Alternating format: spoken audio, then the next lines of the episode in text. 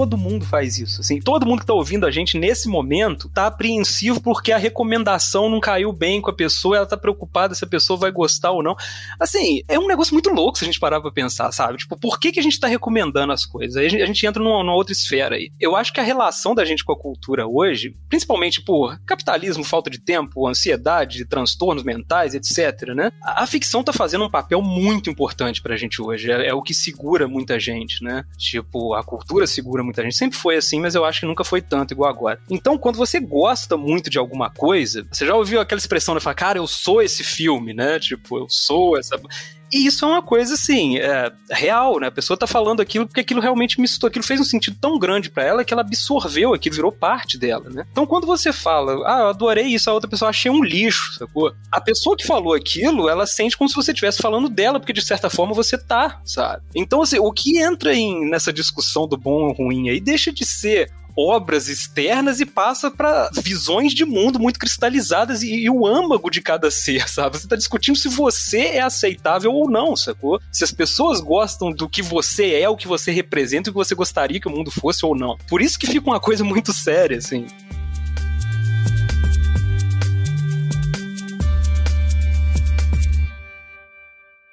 Eu sou Ivan Mizanzuki, esse é o Conversas Paralelas, e o meu entrevistado de hoje é cartunista e quadrinista.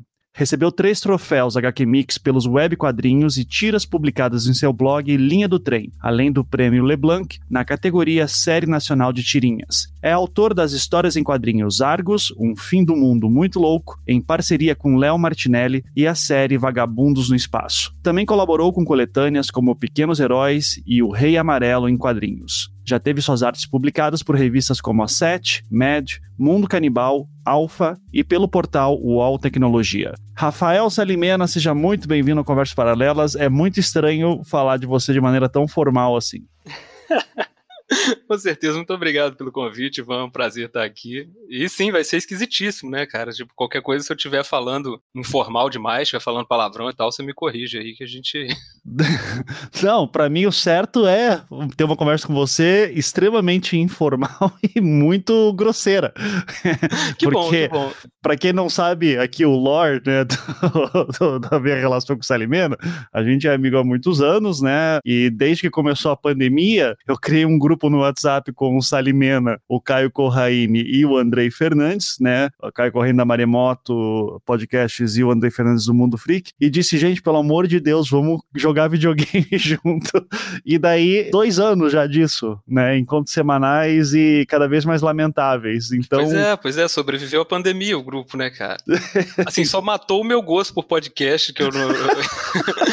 eu tô em contato com três podcasters, assim, eu, eu meio que larguei, emojis. Mentira, gente. Escuto bastante podcast, hein? E agora a gente fica só no Fortnite, né? Que você ama, com toda certeza, né? O seu grande jogo. Aprendi, aprendi a gostar. Aprendeu a gostar. E uma das coisas que a gente fala muito, né? A gente sempre brinca, né? Pô, vamos começar a gravar essas conversas e lançar como podcast. E daí fica, porra, daí diversão vira trabalho de novo. Vê muito dessa obsessão de produzir conteúdo, né? Sempre. Apesar que tem conversas que eu digo, porra, eu lembro uma vez que eu tive um ataque de riso e não lembro por quê. E eu queria ter isso gravado. Mas eh, a gente conversa muito, né, sobre não apenas produzir conteúdo e como isso vira uma obsessão pra gente, mas como também vira uma obsessão o consumo do conteúdo, né? Eu acho que isso que, quando eu disse assim, pô, Salimena, vamos gravar alguma coisa na Conversa Paralelas, você deu essa ideia. E eu lembro de uma conversa que a gente teve, que eu já queria começar o papo assim, de que eu dizia, cara, eu. A gente fala muito sobre esse, o FOMO, né? O Fear of Missing Out, né? O medo de estar tá perdendo sobre o que todo mundo tá falando. E assim, eu lembro da conversa que a gente tava tendo que, assim, tornou-se impossível a gente dar conta de tudo o que sai.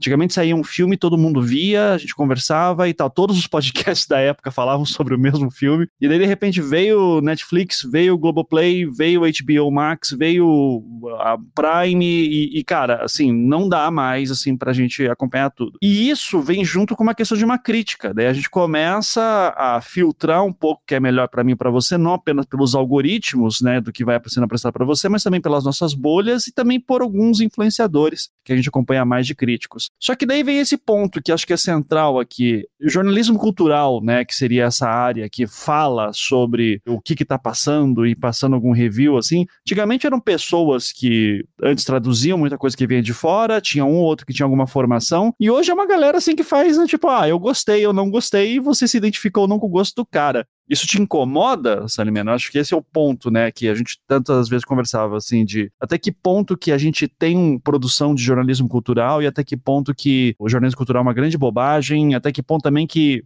essas pessoas são necessárias num mundo com tanta informação. Caraca, muita coisa, hein? Antes de mais nada, eu só queria deixar claro aqui que eu não tenho nenhuma necessidade de produção de conteúdo que o Ivan tá falando aí. Isso é coisa que ele tem. Não, não, não. Só fica assim, ô galera, não posso entrar agora que eu tenho que fazer a tirinha da semana. Não, isso, isso é meu trabalho, pô. Mas ele, ele acaba o meu trabalho eu não quero produzir nada, gente. Eu quero ficar à toa, eu quero jogar videogame em paz, sabe? quero ouvir meus discos em paz, é isso. mas vamos lá. Cara, eu acho assim, antes da gente ir pro produtor de conteúdo, né, pro jornalista cultural de hoje e tal, eu acho que a gente tem que pensar no, na gente como público, né? Porque ah, muito do que é o produtor de conteúdo sobre cultura começou como público. Né? E eu acho que esse público se transformou depois que da, principalmente das redes sociais, né? Qual que é o papel da cultura da nossa vida hoje? Como é que encaixa, né? Eu acho que é um pouquinho diferente da época que a gente era moleque, né? Que a gente é mais ou menos da mesma época ali, teve nasceu nos anos 80, teve adolescência nos anos 90. E aí assim, não era difícil você ter aquele consumo obsessivo de filmes, série era um negócio que nem existia direito, né? Livros, enfim tinha os aficionados, assim, que eu não sei onde essa galera ficava, né? Porque a gente ainda era mais novo, mas era uma coisa muito light, né? Aquilo era o filme que passava na Globo, todo mundo assistia, no dia seguinte comentava na escola e tal. A partir do momento que começou essa discussão de cultura na internet, né? Eu acho que a eu vi que isso tinha mudado consideravelmente na época do Lost, né? Por causa da comunidade do Orkut lá, que todo mundo assistia junto e depois a galera entrava para debater aquilo e e aí, sei lá, virou uma coisa, virou aquele hobby quase profissão para muita gente, né, a partir dessa época, assim, né. Eu acho que, te respondendo já essa coisa do, da crítica que fala se o negócio é bom ou ruim, para mim isso é uma coisa que não faz mais sentido no, no mundo atual, sabe. Pode até fazer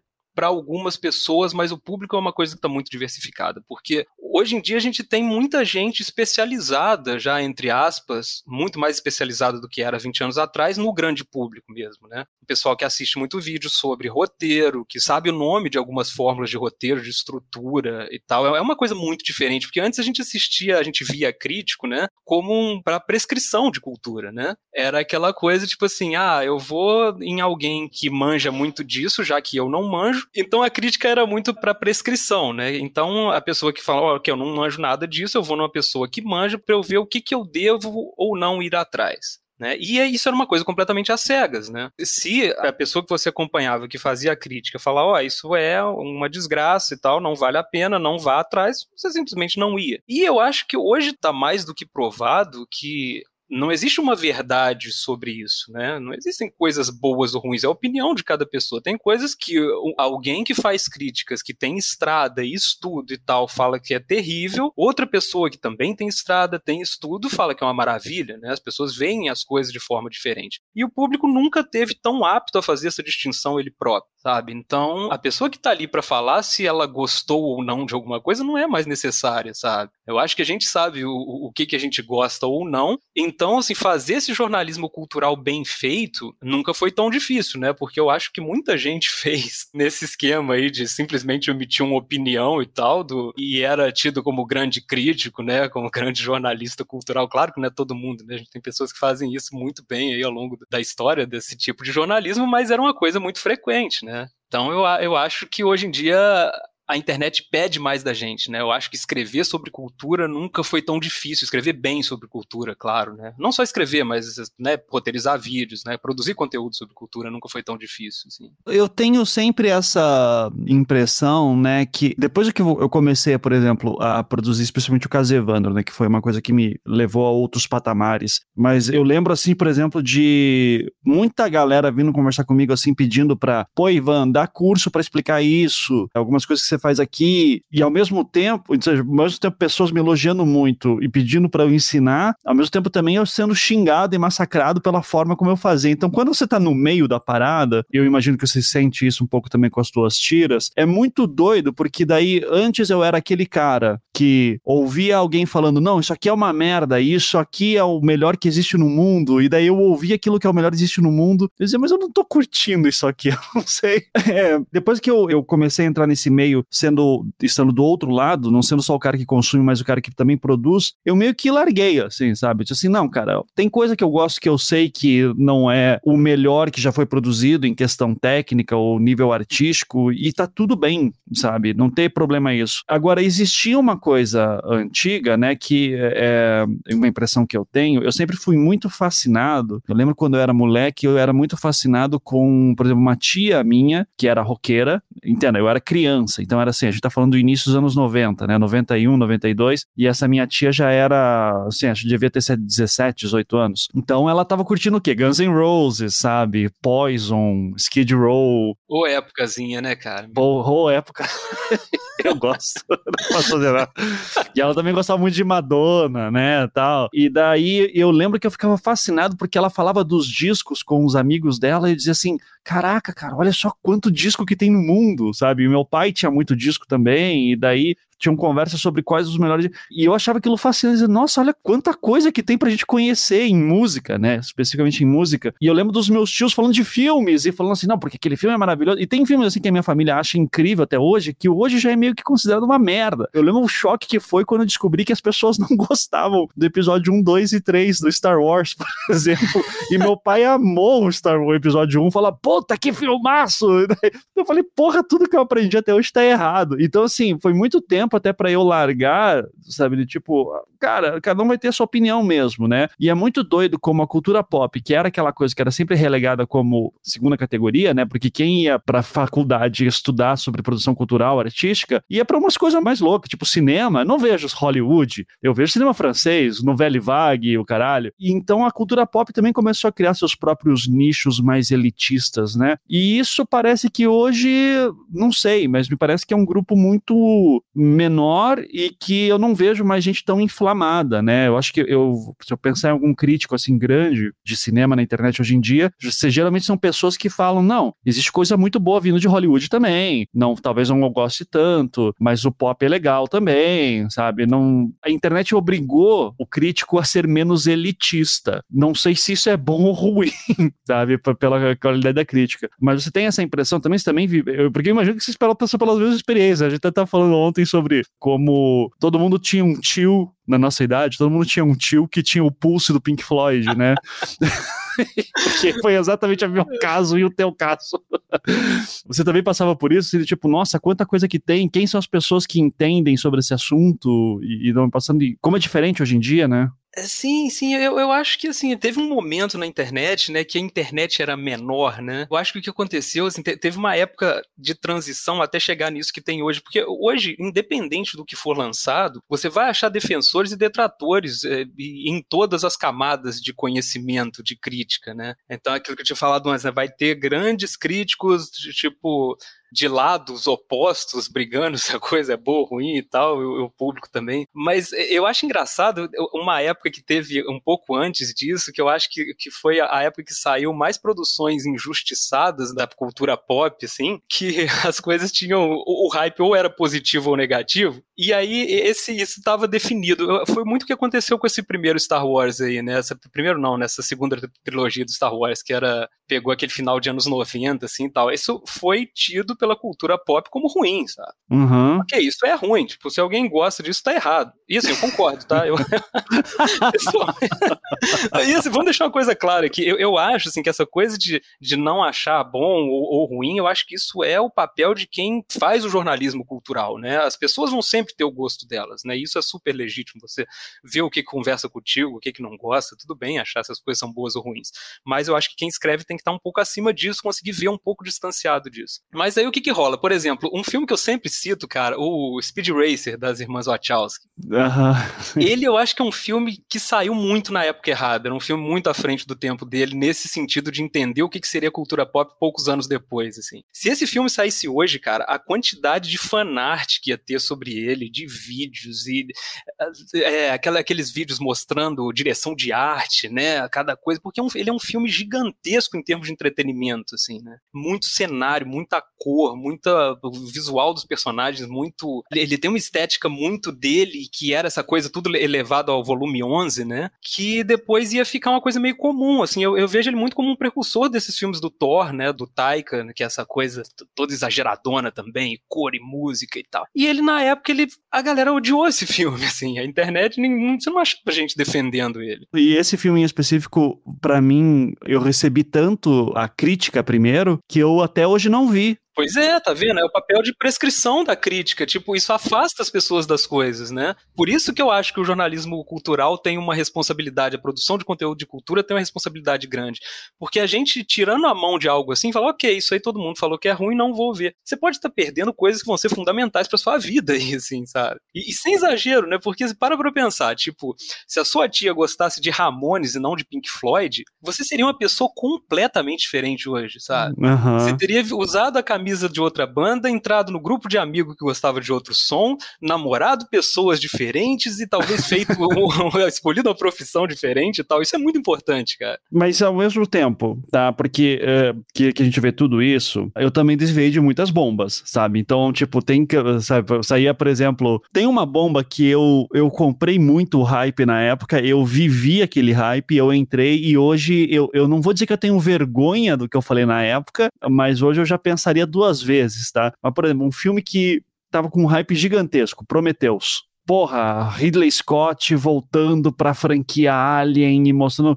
E, cara, eu fui assistir no IMAX. E daí eu entrei lá. E, velho, eu saí ma- amarradão do filme, tá ligado? Uhum. Escrevi texto na época, tá, e daí depois eu fui ver a crítica, e daí a galera metendo o pau, e daí, daí sabe aquele negócio, tipo, porra, era uma coisa tão bacana, daí um monte de gente me mostrou um monte de problema que tem, daí eu fiquei, porra, eu tinha um mundo tão bonito na minha cabeça, Sim, agora- sim. e daí realmente o filme estragou pra mim depois daquilo. Então, até que ponto também que a crítica não serve muitas vezes assim pra abrir os seus olhos de uma maneira ruim? Até que ponto que a gente não que é é difícil admitir que você tá sendo uma pessoa influenciada a esse ponto, sabe? Do tipo deixando de gostar de algo que você curtiu. É difícil. Esse exemplo é legal porque assim, você teve o seu momento com aquilo, né? Que é você, você e a arte ali no íntimo, né? A parada conversou com você pra cacete, você gostou, aquilo fez o trabalho, né? Você foi levado pra um universo ali que, que você se amarrou e fica lá. E aí depois tem esse outro momento do que, que é quando você joga aquilo pro coletivo, né? Quando você checa você com o coletivo.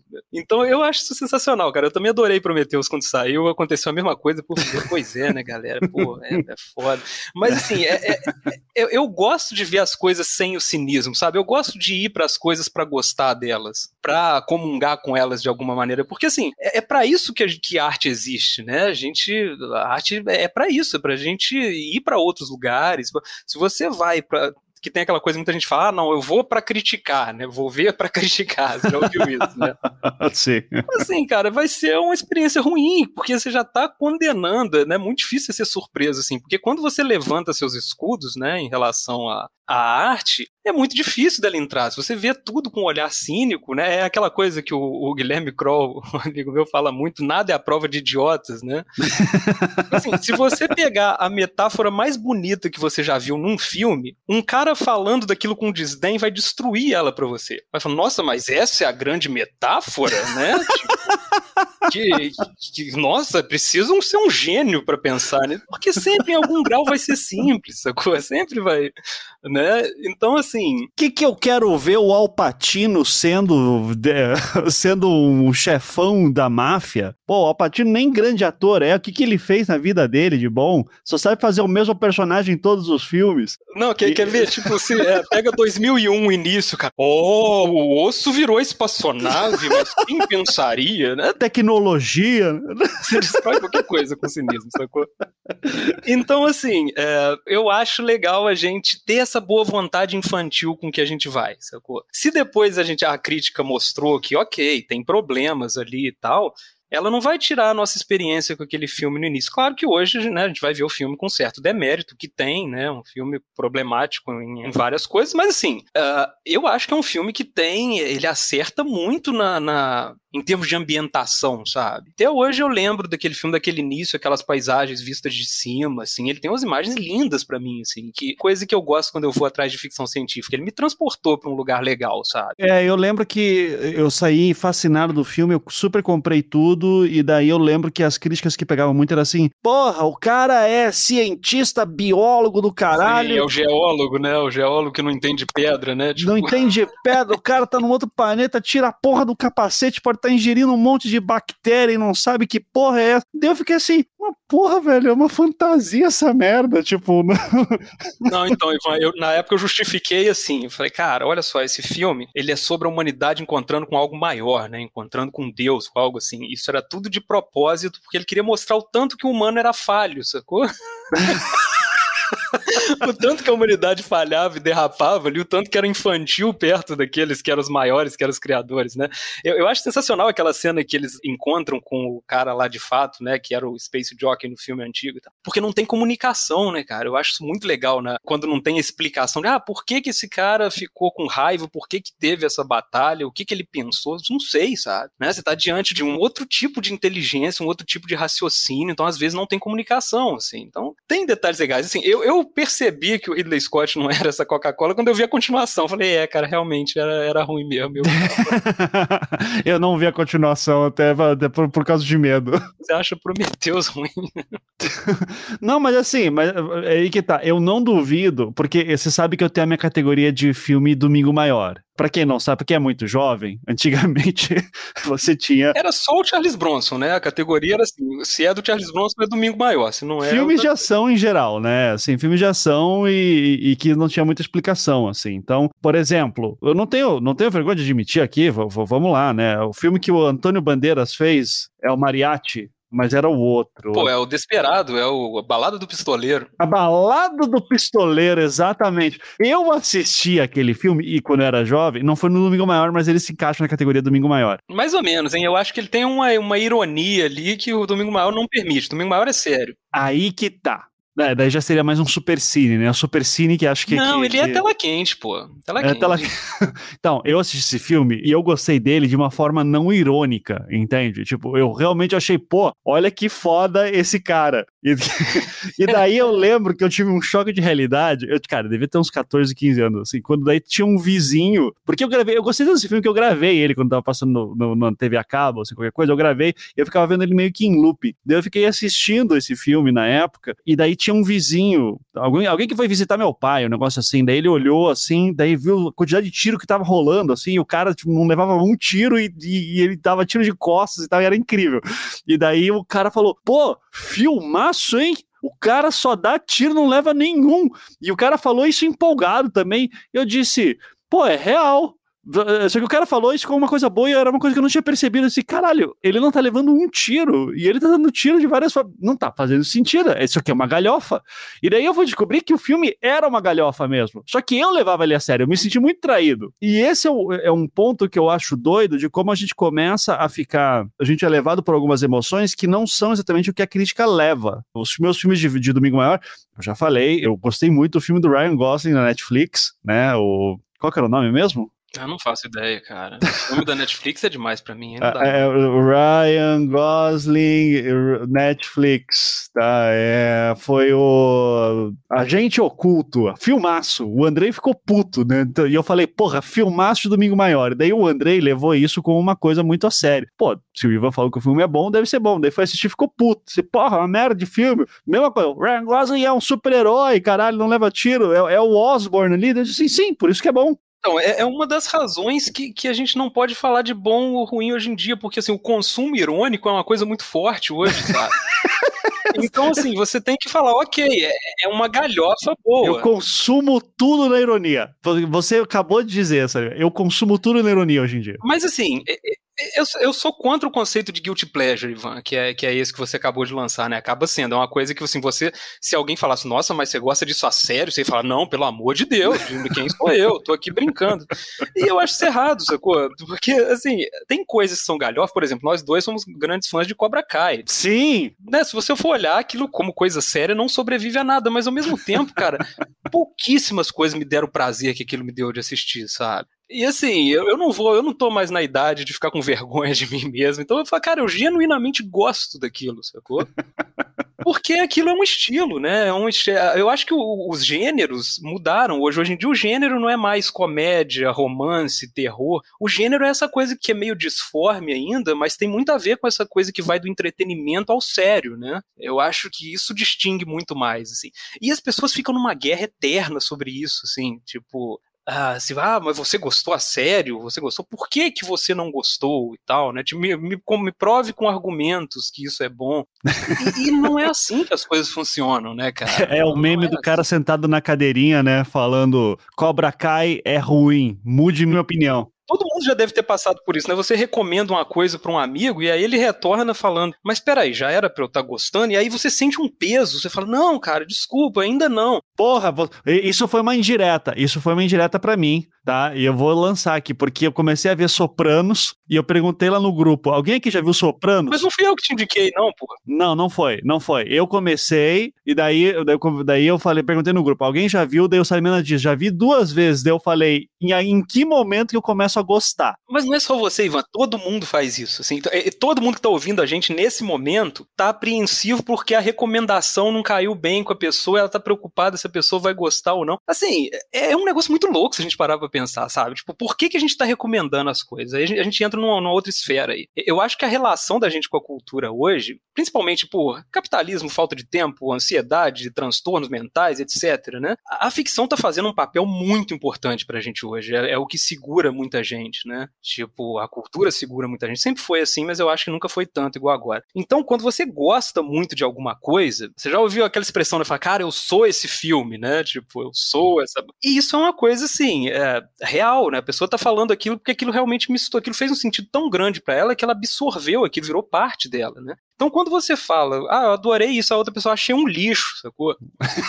a pessoa que falou aquilo, ela sente como se você estivesse falando dela, porque de certa forma você tá, sabe? Então, assim, o que entra em, nessa discussão do bom ou ruim aí deixa de ser obras externas e passa para ah, visões de mundo muito cristalizadas e, e, o âmago de cada ser, sabe? Você tá discutindo se você é aceitável ou não, sacou? Se as pessoas gostam do que você é, o que você representa, o que você gostaria que o mundo fosse ou não. Por isso que fica uma coisa muito séria, assim. Vai pro nível pessoal, vai pro nível pessoal, com certeza. É, e assim, eu entendo porque vai, entendeu? Mais uma vez, eu acho que o papel de leigo é ser leigo. Quando a gente assiste uma coisa, o papel de público é ser público. Quando a gente assiste uma coisa, a gente vai fazer isso mesmo. Mas a, a pessoa que, que produz conteúdo sobre o jornalista cultural, é, ele tem que estar tá acima disso, tem que se afastar disso um pouco, justamente por entender o, o, papel dessas coisas e como essas coisas são relativas, entendeu? Pô, quantas vezes que eu acho que uma das coisas mais legais para mim em consumo cultural é isso, é quando você vê uma coisa que não clicou em nada, sabe? Você fala, nossa, cara, mas que bosta, é isso que estão falando, que é isso tudo. E aí, quando você volta depois, o negócio parece outro, sabe? Isso pode ser porque você ouviu um podcast, leu uma crítica, viu um vídeo que te abriu as portas, né? Mostrou por que aquilo era legal, as coisas que você não tinha ligado, ou você mesmo estava num dia ruim que você não prestou atenção e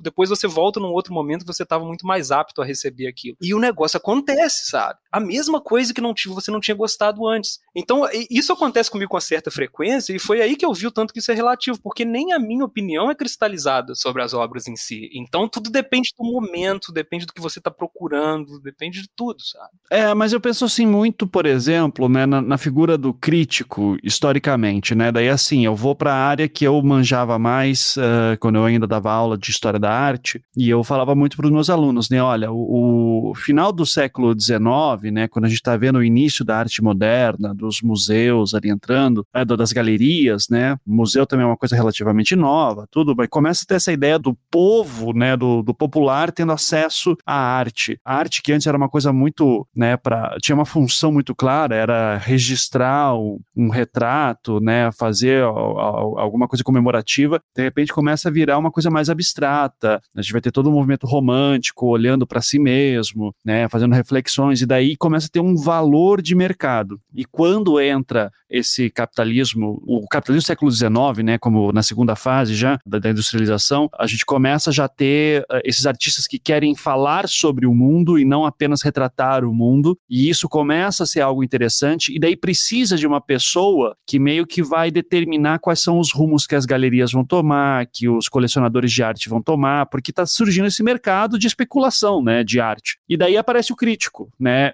E o crítico, ele vira uma figura fundamental para ser aquele cara que diz se vale a pena ir numa exposição ou não, né? É sempre muito curioso lembrar, por exemplo, do Monet sendo colocado lá no Salão dos Rejeitados, né? Os impressionistas como um todo. E daí vai um crítico, desce o cacete e fala: ai, esses caras aqui são boas pinturas para ser papel de parede, né? É, é uma crítica fodida, assim, que o cara faz. E hoje todo mundo lembra do Monet e não lembra dos caras que estavam no salão principal, né? E qual que é o meu ponto aqui? O crítico, ele tinha uma função que era para determinar para onde que o mercado ia naquele momento. Ele é o que, fazendo um papo cabeçudo aqui, né, o sociólogo francês, o Pierre Bourdieu, lá quando ele fala dos sistemas, né, faz muito tempo que eu saí da academia já, então já não é sistemas que ele usa. É, tô vendo você nessa, nessa vibe anticast aí, vamos ver se segura essa onda ainda. Ele campo, era campo, desculpa, sistemas é outro, mas o campo, o que que é o campo da arte, né, são esses vários agentes, e que ele tem o crítico lá, e esse crítico é o cara que meio que determina. Só que qual que era o problema no Brasil, né? Quando a gente via pessoal fazendo essa análise aqui. No Brasil, a gente nunca teve um lugar como na França, né? Em que você tinha um nível de desenvolvimento econômico mais ou menos que permitia que tivesse uma população letrada até um certo nível e socioeconômico até um certo nível, que permitisse que o crítico fosse só crítico. No Brasil, o crítico geralmente, por exemplo, na literatura, geralmente é um escritor que está fazendo crítica de outros livros e daí ele lança um livro e daí cria um sistema próprio em que tem os críticos elogiando os críticos, porque você vai lançar um livro do crítico que vai ser um crítico e assim vai. Então fica sempre num grupinho muito fechado. E qual que é o meu ponto aqui? A gente nunca teve uma formação de, claro, tem exceções, mas a grande maioria não percebe que o crítico, ele não é meramente um formador de opinião porque ele gosta ou não. Ele teoricamente é um cara que manja muito daquilo e decidiu não exercer aquela área. Ele decidiu não pintar, não escrever, não fazer filmes, mas só comentar sobre aquilo que ele entende porque ele estudou muito para aquilo. E daí vem essa discussão se o crítico tem que ser uma pessoa que entende muito.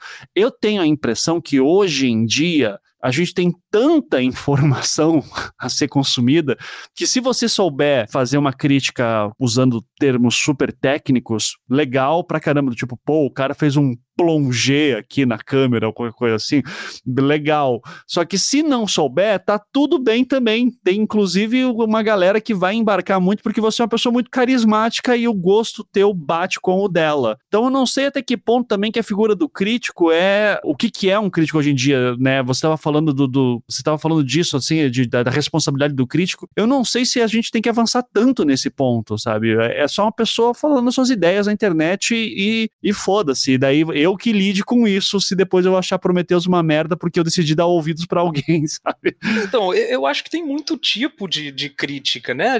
Quando a gente fala de crítico, a gente, a gente abrange várias tendências de profissionais aí, né? Ou, ou amadores, né? Que seja. Tipo, quando você falou desse pessoal da, da época do Monet lá, isso é muito mais uma curadoria do que qualquer outra coisa, né? Tipo, era um pessoal que era, né, decidir aonde, o que que vai ficar exposto aonde, assim, né? É, o, o curador, sendo chato, o curador já é uma outra pessoa, tá? Mas ele é influenciado pelo crítico, ele vai desenvolvendo tendências, mas são duas pessoas diferentes. Sim, mas hoje, hoje em dia, quando você fala de curadoria de obras de arte, é meio que quem vai escolher o que vai ficar em cada lugar, não é isso? Sim, só que daí tem o crítico que vai dizer se a curadoria foi boa ou não. É, então, aí o crítico entraria depois nesse caso. É, né? Exato. E daí na próxima exposição, o curador já fica com o cu na mão se o crítico vai encher o saco. Uma coisa que, que ficou muito cristalizada é aquela coisa do crítico mal, né? O crítico impiedoso, né? Aquele crítico do Ratatouille. Né? Do Ratatouille, é exatamente o que eu tenho em mente, sim, sim. É, então, e, e assim, e, cara, esse tipo de figura, para mim, essa galera inaugurou o Twitter antes de existir. Porque o que que era isso? É uma galera que percebeu que falando de forma acessível, destilando veneno, sendo arrogante, sendo engraçado em destruir as coisas, isso dava público, dava engajamento. Isso levava o nome adiante. O, o crítico ficava famoso quanto mais cruel ele era, mais, né? E isso, isso é a lógica do Twitter pura, né? Tipo, do engajamento pelo, pelo grotesco, assim, né? Então, assim. Silêncio, o jovem tá descobrindo poderoso chefão, né? Coisa assim.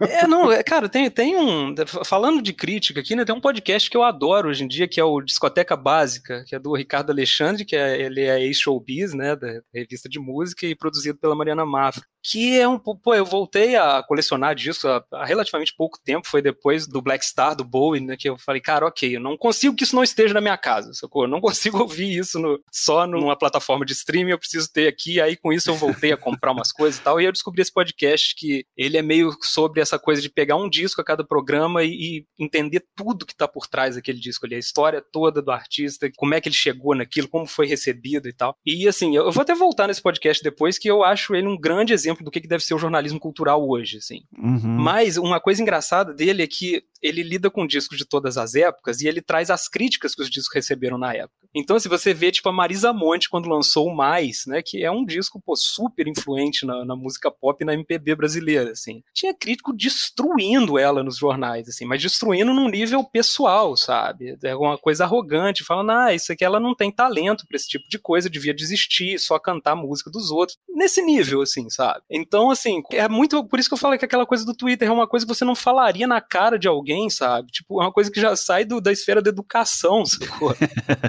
Sim. Então, assim, eu acho que quem gosta de cultura, quem gosta de arte, né, deveria pelo menos ter um olhar com, com certo, uma certa responsabilidade em cima daquilo, sabe? Se alguém pegou mais da Marisa Monte na época, e não entrando no bom ou ruim, se você gosta ou não, mas era um negócio que tava conversando com tanta coisa ali, sabe? Trazendo coisas antigas pra música brasileira atual e tal. Se alguém vê aquilo ali e só consegue soltar um tweet em resposta, sacou? Um tweet de de, de... eu não acho que estava sendo legal o trabalho, sabe? Eu não acho que é por aí. E, e, assim, isso que o Ricardo Alexandre faz no programa dele, que é trazer quem era Marisa Monte, por que, que ela gravou aquilo, quem ajudou ela a fazer aquele disco, por que, que aquele disco tem aquelas músicas, se aquilo tivesse publicado ao invés da, dessa crítica, muito mais gente ia ouvir esse disco e ia ouvir esse disco de uma maneira a entender o que, que ele traz de fato, entendeu? Gostando dele ou não mas as chances de você receber aquilo de um jeito que vai fazer uma diferença legal para você, nossa, seriam infinitamente maiores, sabe? Então a gente foi ficando nessa coisa do crítico turrão, né, do, do crítico implacável e tal, e era uma coisa super medíocre, um jeito medíocre de lidar com arte, de lidar com cultura, sabe? E infelizmente eu acho que foi o que ficou na gente até hoje. Então quando você acaba de ver uma coisa, o que, que você fala? Isso é bom ou isso é uma merda? Tipo, é o que a primeira consideração que a gente tende a soltar é essa, sacou? E isso vai passando adiante. Tem, tem algum problema com isso? Não. Mas eu acho que ia ser mais legal se a gente olhasse para essas coisas de um jeito um pouco diferente hoje, sabe? É, você falando, eu me lembrei do podcast que daí foi adaptado para série na Netflix, o Song Exploder, né, que no Brasil foi traduzido como acho que por trás da música. Cara, tem um, um episódio lá que é sobre Hurt, do Nine Inch Nails, e com o Trent Reznor, e é aquilo que eu gosto, né, de, de assim, de mostrar, assim, ó, o que que você estava pensando naquela época, em que estado de espírito que você estava, o que, que você quis fazer, como é que você chegou nesse som aqui, o que, que você quis dizer com esse som. E esse eu, eu acho que é, é, é que daí já foge da crítica, né? Acho que já é uma análise muito mais aprofundada, mas é o tipo de coisa que me faz me interessar por alguma obra. Rapidinho, Ivan, só um parênteses. Eu não acho que fuja, tá? Eu acho que hoje em dia essas duas coisas estão muito juntas. Geralmente o que a gente vê hoje são análises seguidas desse momento de gostei ou não, né? Eu acho que review e crítica é uma coisa que tá muito misturada hoje em dia, assim. É, é, faz sentido, mas é que eu já vejo um, sabe, eu não assistiria um Song Exploder ou ouviria um episódio do podcast pra curtir a música ou não. Eu ouviria a música, daí, ah, me interessei por ela, quero saber a sua história, né? Eu já vejo a crítica ao contrário, né? Eu eu vou para um cara que faz uma crítica, eu vejo o que o pessoal tá falando e vejo se vale a pena ou não. Que daí cai nesse ponto que eu queria trazer. A crítica hoje, que eu tava falando antes, no, logo no início, né? Tem tanta coisa saindo que, cara, eu adoraria ter mais tempo para poder consumir mais coisa. Daí chega uma hora que você percebe que, mesmo que você tiver, vamos dizer assim, mesmo que eu não fosse pai, mesmo que eu não fosse marido, mesmo que eu não tivesse trabalho, se eu fosse herdeiro, bilionário, sabe, que eu não preciso fazer nada, só posso ficar assistindo TV o dia inteiro, ouvindo música o dia inteiro e lendo livro o dia inteiro, não ia dar tempo não tem vida suficiente para isso. Então, o crítico, ao meu ver, vira meio que esse filtro do tipo, olha, com essa quantidade absurda que a gente está tendo, eu preciso escolher para onde que eu vou. E daí vem essa questão de você achar a pessoa que vai sugestionar para você. E, assim, eu confesso que eu sou o cara que não consumo mais tanto assim pessoas fazendo review sobre coisas e tenho eu tenho um certo carinho. Eu vou falar um absurdo agora, assim muita gente vai ficar pô, mas eu eu tenho um certo carinho pelos meus algoritmos. tipo, eu gosto das recomendações que o Spotify me dá, eu gosto das recomendações que Netflix ou Globoplay ou HBO dão para mim também. Eu acho que geralmente eles acertam. Então, quando eu falo assim, ó, baseado no que você viu, talvez você goste disso, geralmente tá aí legal. Só que daí vem esse problema, né? Eu tô, chega uma hora que eu percebo que eu tô vendo tudo a mesma coisa, eu tô reforçando a minha aspas bolha cultural e eu não tô indo para outros lados. Mas aí é que eu vejo também o ponto de, por exemplo, estar tá conversando com você, você é um cara que me dá muitas dicas, fala assim, pô, já ouviu tal disco? Já viu tal coisa? E daí, sabe, vem essa parte social que eu não sei se a internet e o crítico têm obrigação de ser, entende? Eu acho que também tem uma coisa que foge um pouco do consumo, que é essa conversa com pessoas reais ao seu lado, que vão ter outras experiências e que vão te te expandir teu horizonte. Eu acho que o algoritmo ele não tem essa obrigação. Ou estou errado? Ao meu ver, é, é, voltando no que você falou, eu acho que, claro, que não dá para consumir tudo que sai, né? Até esse termo consumo é, é estranho se a gente parar pra pensar, né? Que a gente fala, ah, estou consumindo, né? Dá a ideia que você tá meio que é um produto de fato, né? E você tá mastigando aquilo, né? Tô, mastigando o novo Stranger Things. É, aqui. assim. É, então, eu, eu, entendo que precisa de uma curadoria, mas para mim, quem tem que fazer essa curadoria é a gente mesmo. Eu quero emancipar o público, sacou? Aham. Uhum. Você não gosta de algoritmo. O algoritmo diz assim, ó, baseado no que você ouviu, você vai gostar disso, você diz assim, foda-se. Você tá. A curadoria do algoritmo é melhor do que nenhuma curadoria, entendeu? Então, quando você não tem curadoria nenhuma, o algoritmo faz um, um trabalho para você. Mas hoje em dia a gente já consegue saber mais ou menos qual que é a nossa praia, né, dentro dessas coisas, sabe? Por exemplo, assim, eu dei um tempo de filme da Marvel enorme, sabe? Tipo, tem, tem uns seis filmes da Marvel que eu não assisto. E adorava, sabe? Gostei muito, mas teve algum momento que eu comecei a ver aquilo, sempre saía meio aborrecido. Falei, porra, cara, não... é isso. Aí ficava criticando, ah, mas por que. Aí depois eu vi e falei, cara, ok, eu estou errado aqui, né? tipo, eu estou vendo uma coisa que é sempre parecida, eu estou querendo que seja diferente, não vai ser. Então, para que, que eu vou ficar batendo a cabeça nesse negócio agora? Tipo, eu vou para outras coisas. Quando eu tiver com vontade disso que eu sei que a Marvel sempre vai fazer igual, eu volto para cá, sabe? Não é, é, é, aquela coisa do momento que eu falei, sabe? Então, assim, o, o, algoritmo, ele, ele tende a te fazer gostar das mesmas coisas para sempre, né? Te perpetuar ali. E eu acho que, é, pelo menos para mim, tá? Tipo, se alguém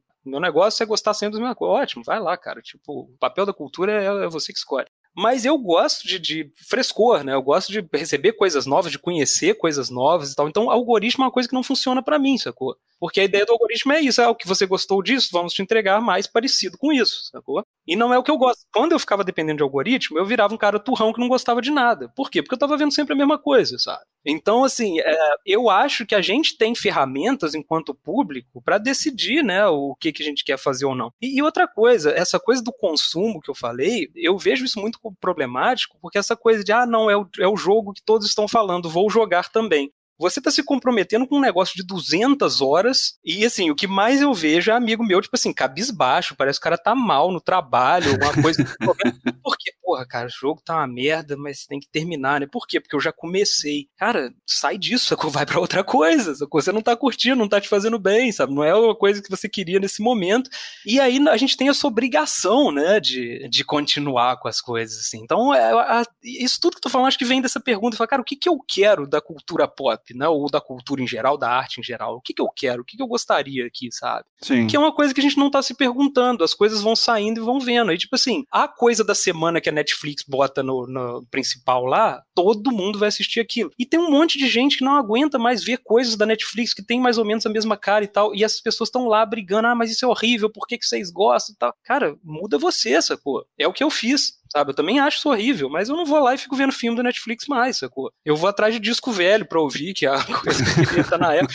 E é, é, isso, cara, a gente tem que procurar o que agrada a gente. Então, é, para mim, qual que é o papel da crítica hoje? É ser essa primeira, esse primeiro contato com a coisa que você não viu ainda. Então, assim, você pode estar tá tirando muita gente de coisas que, que elas adorariam, sabe? É, eu acho que é muito mais, o papel é muito mais de você contextualizar aquela obra no mundo de hoje, o que, que ela pode fazer pelas pessoas, né? O que, que as pessoas vão encontrar ali, por que, que ela é do jeito que é, do que falar se as pessoas devam assistir aquilo ou não. Isso as próprias pessoas sabem a partir do texto que você oferecer, a partir do, do vídeo que você oferecer, né? Eu acho que tem uma diferença também que a gente tem que estabelecer, né? Que, pelo menos para mim, sendo um cara que quero escrever, quero produzir podcast, quero contar histórias, tem coisas que eu não quero ver ou ouvir ou ler, mas que eu preciso, porque é trabalho também, porque é material de estudo. Aí é outra, outro papo, né? Daí é um outro papo. Daí vem aquele lance, porra, tá uma merda, mas eu acho que em algum momento eu vou continuar porque pode ser que dê um clique em algum momento e isso aqui é importante porque o pessoal tá falando que é importante e alguém falou. Mas eu super concordo contigo, principalmente com um livro, assim, eu já não, se é só para me, me divertir, se eu começo a ler o livro e assim, tô na página 10, assim, e ainda não, não tem nada que tá me chamando atenção, eu já largo, eu já digo, não, não, não, não isso aqui não vai melhorar. A vida é muito curta para perder com isso aqui. E às vezes é um livro bom, sabe? Vai ter uma galera que vai curtir, tá tudo bem, assim, mas não é para mim naquele momento. Agora, nesse encaminhando aqui já pro final, você falou da Marvel, né? Teve toda aquela discussão, né? Acho que foi o Scorsese, né, que falou dos filmes da Marvel estão destruindo a indústria e tal. E assim, eu não discordo dele, sabe? E isso para mim é foda. Eu acho que realmente a gente teve uma mudança muito grande da produção depois dos filmes da Marvel, principalmente depois, né, que a Disney comprou e tudo e virou essa coisa gigantesca. Sai filme do Homem-Aranha, todos os cinemas do Brasil só passam filme do Homem-Aranha, você não tem nem espaço para produção nacional mais, né? Eu acho que isso, todos são problemas muito relevantes têm que ser discutidos. O foda é que eu adoro tudo todas as porcarias da Marvel, assim, eu vejo todas, eu me amarro, eu realmente sou. Mas daí isso vem de uma coisa muito minha, como criança, que lia o Homem-Aranha,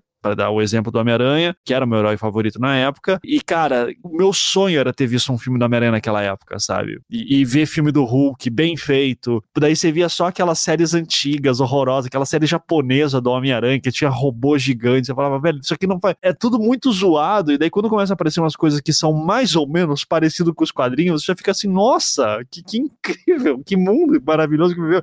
Então, para mim, é muito do tipo uma compensação infantil, que é diferente, por exemplo muita gente, né? Para muita gente, mas é diferente, por exemplo, né? O, o Nicolas, o meu filho, vai fazer dois anos agora, ele já tem roupinha do Homem-Aranha, tudo. Até sempre que eu vou botar nele roupinha do Homem-Aranha, eu digo assim: porra, eu queria ter uma dessa quando era criança também. Você é privilegiado e não sabe, né?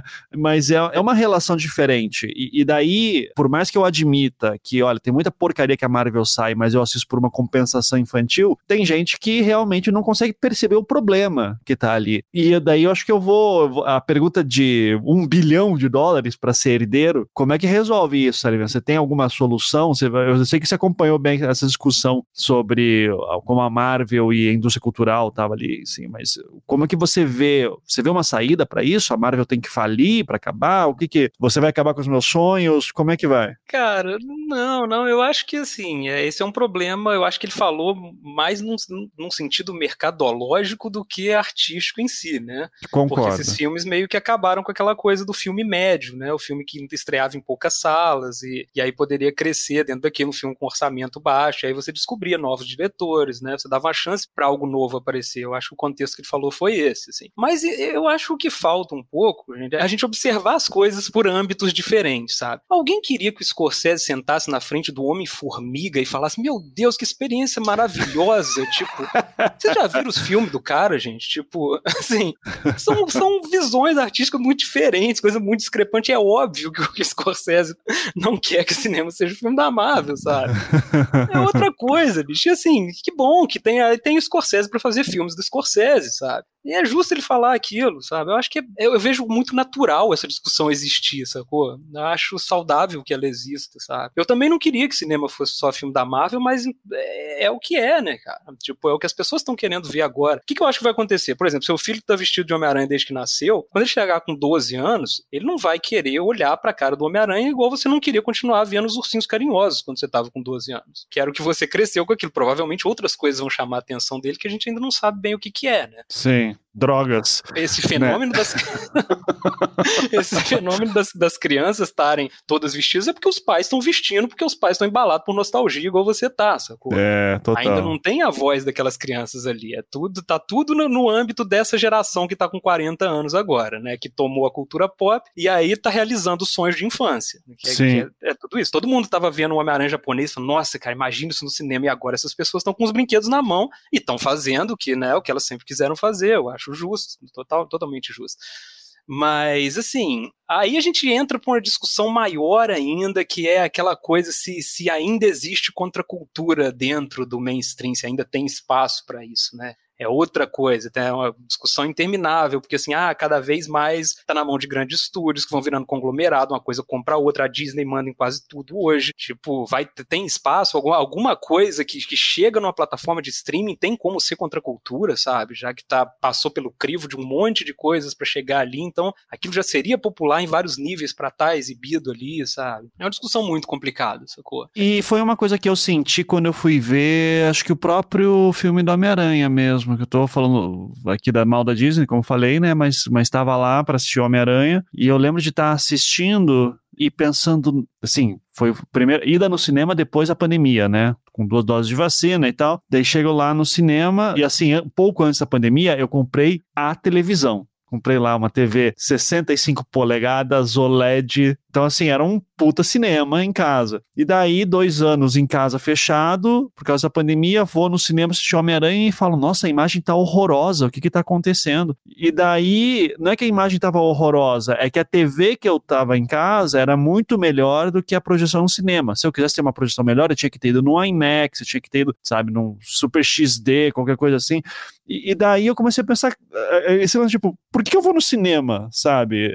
Sendo que eu, se eu esperar esse filme sair aqui no Disney Plus, eu vou ter uma experiência muito melhor do que sair de casa, estacionamento, etc, etc, todo aquele perrengue. É, sendo que você ainda tem que colocar, quando o filme é blockbuster, você ainda tem que botar um óculos que deixa só 30% da iluminação passar e, sei lá, 15% das cores, assim, né? Você vê um filme preto e branco no escuro. Né? É, e isso eu tô falando já sem pensando do tipo, pô, de um filme de Homem-Aranha, que é um filme que, teoricamente, as pessoas estão com hype tão grande que precisa ir pro cinema para assistir, sabe? É uma indústria que ainda se mantém, ainda faz valer a pena ir no cinema. Agora, quando você vai assim, tipo, ver um filminho menor, assim, é, com os streamings hoje em dia, meio que virou inútil. Então, eu realmente não sei até que ponto que o cinema ele se sustenta se não for no modelo Marvel. Eu entendo o Scorsese falando, mas ao mesmo tempo também vejo uma, uma outra indústria surgindo que eu não sei que vai dar, né? Não, e assim, nem, nem no modelo Marvel, né? Porque hoje os cinemas estão fazendo, depois da pandemia, muita gente não voltou pro cinema, né? Já não tá mais com nenhum medo de Covid nem nada, mas simplesmente não voltou porque as, as coisas estão todas no streaming, né?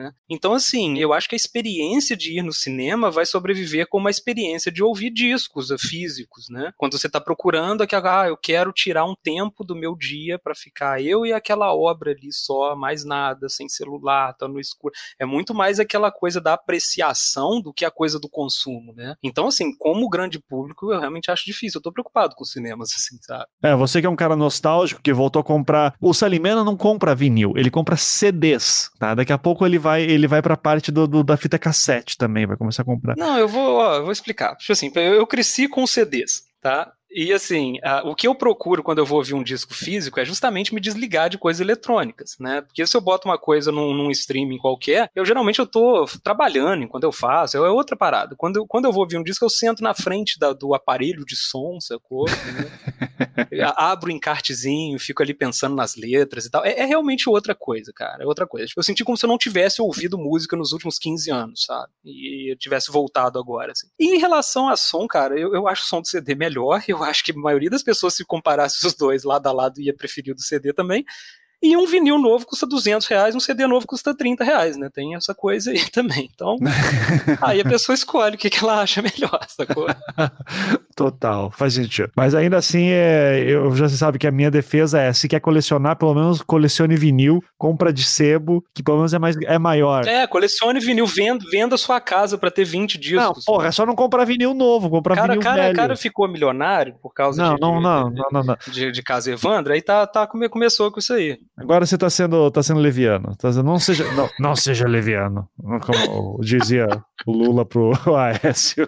Não, não, pro, pro, foi pro Alckmin. Foi pro Alckmin em 2006. Não seja leviano. Não, Não, Ivan, por que você tá misturando política com, com arte, cara? não, não, não existe. Não sei de nada disso. Gente, estamos sendo irônicos. tá? Salimena, você perguntou se existe contracultura ainda. E eu tenho uma resposta para você: sim. Inclusive, tem uma no Catarse aqui, que é um tal de linha do trem, Rafael Salimena, por editora Draco, que se atingir 220% da meta, vai ter um prefácio escrito por mim. E pelo Andrei, a 225%. Já está em 200%. Quando esse programa for ao ar, eu espero que ainda esteja rolando. Mas é. Fala aí, fala aí sobre essa tua campanha e também já aproveita para fazer jabá, enfim, fica à vontade. Ah, então, é, essa campanha aí tá juntando as tiras que eu, que eu comecei a fazer no, em 2020, que eu tive a sorte, entre aspas, de começar isso antes de saber que ia ter uma pandemia dois meses depois. Então, isso foi basicamente o que me segurou durante essa pandemia, tanto financeiramente quanto psicologicamente, né? Eu tive esse trabalho de fazer uma tira a cada dia útil, né? Cinco por semana, às vezes saía um monte no domingo e tal, até hoje é assim, mas assim, é uma garantia de cinco por semana que eu mando só para quem me assina, né? Então, é- são poucas dessas tiras que eu publico aberto, assim. E aí eu, comecei a fazer a coletânea, né? Essa que vai sair agora são as mais de 200 tiras que eu fiz em 2020 e pretendo ir fazendo nos outros anos. E eu, eu chamei o- a galera para fazer o prefácio justamente porque eles eram meus amigos mais presentes, né? Já que a gente não tava saindo de casa e tava jogando junto ali, então eles acompanharam praticamente tudo aí. Eu acho que é um, é um exercício legal, assim, para eu ver o que que tava passando na minha cabeça, né? Que quando a gente faz muita produção assim, se eu fizesse uma tira por semana, ia ser sempre o melhor roteiro, mais engraçadinho, mais inteligente. Quando você tem todo dia, tem um monte de maluquice que sai ali, né? Porque era o que tinha para sair, assim. Então eu gosto de fazer essa, eh, observar aquilo, fazendo a trajetória que eu, que eu fiz ali psicológica durante esse período. E eu acho que vai ser legal pro público também, sabe? Acompanhar isso, assim, que é uma coisa que nem sempre vai ser engraçada, não sempre é um, é um negócio meio que assim, que não, não teve muita curadoria minha como artista do que estava saindo ali. Eu tava só cuspindo aquilo. E por isso que eu gosto muito desse trabalho, sabe? E eu aceitei com muito prazer, com um- apenas uma condição, né? Que o, o Salimena não pode mexer em nada do meu texto e tem que aceitar. Pô, jamais. Você só ouviu uma hora eu falando aqui, quem sou eu pra mexer em texto dos outros, cara? Eu acho que a- a- a- to- toda a produção artística que a gente faz, cara, é como se fosse uma pessoa, assim. Tem defeitos, tem qualidades, mas cada coisinha ali, por mais que você não goste, é o que faz aquilo ser o que é, sabe? Perfeito. Então, eu acho que esse é o lance, assim. E eu tô, vocês me encontram como linha do trem, tudo junto em todas as redes, eu uso pouco elas pra caramba, então, mas assim, eu, eu dou notícias por lá. Mas tá sempre tretando por política no Twitter, principalmente. É, isso é dever cívico, né, cara? Isso é- Não faço por prazer, não faço tem que fazer. Justíssimo. Salimena, sempre um prazer falar contigo. Espero vê-lo hoje à noite em alguma jogatina ou não. Pois é, daqui a pouco a gente tem horário, né? Mas eu sei hoje porque o Caio vai ter um show pra ir, então quando o Caio não participa, todo mundo fica triste, né? Então é Destiny. Ah, então é Destiny. Querido, muito obrigado pelo convite, viu? É sempre um prazer trocar ideia dessas coisas contigo. A gente já fez vários podcasts assim, jogando, né? Quando ficava só nós dois, Isso. discutindo isso. Finalmente foi gravado, né? Então, É, finalmente, agora ó, produzindo conteúdo aí. então você ficou mais tranquilo agora. Valeu, Salimena. Valeu, queridão, até mais.